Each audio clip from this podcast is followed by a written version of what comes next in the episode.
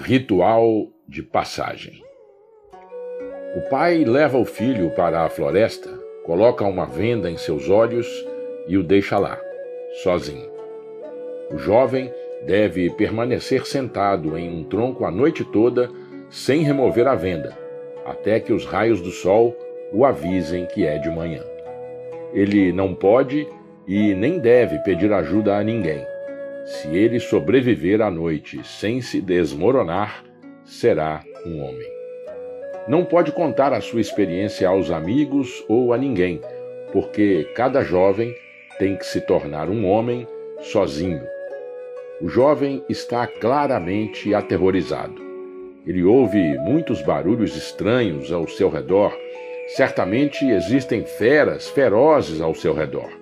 Talvez até homens perigosos que o machuquem. O vento sopra forte a noite toda balançando as árvores, mas ele continua corajosamente sem tirar a venda dos olhos. Afinal, é a única maneira de se tornar um homem.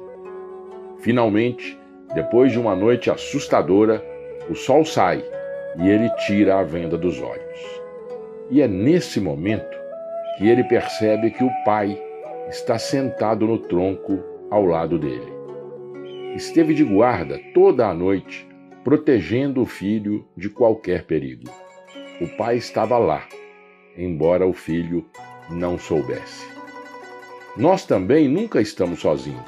Na noite mais assustadora, no escuro mais profundo, na solidão mais completa, mesmo quando não nos damos conta disso, Deus nunca nos abandona e nos guarda, sentado no tronco ao nosso lado.